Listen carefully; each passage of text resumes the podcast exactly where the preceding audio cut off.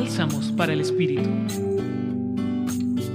Hoy en el Evangelio de Mateo, capítulo 12, versículos 1 a 8, Jesús y sus discípulos se muestran como unos misioneros incansables, tienen como motivación poner en práctica las enseñanzas recibidas.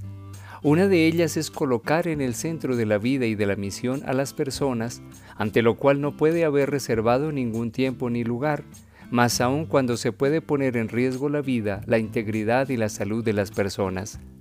Con el gesto de arrancar espigas de trigo en un día sábado se corrobora lo anteriormente expresado, pues los discípulos sienten hambre y toman los frutos de aquellas tierras cultivadas de tal manera que puedan proseguir el trabajo misionero sin seguir al pie de la letra el precepto religioso que regulaba tanto el trabajo como el descanso en detrimento de la ayuda efectiva a una persona que lo necesitara.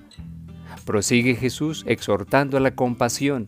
que implica ganar en la capacidad de colocarse en la situación de las otras personas, ser profundamente comprensivos de sus situaciones personales y la consecuente posibilidad de ejercer la misericordia, bondad y caridad con todos aquellos que sean excluidos o marginados. Pidamos con frecuencia al Señor nos conceda esta gracia de la compasión y que sea ese motor que movilice nuestra disposición y atención con el prójimo que vive verdadera necesidad, porque primero será recuperar la centralidad de las personas en la vida de la sociedad y del mundo.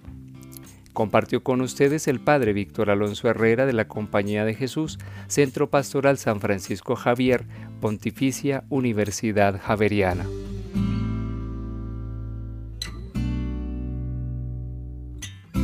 Escucha los bálsamos cada día entrando a la página web del Centro Pastoral y a javerianestereo.com.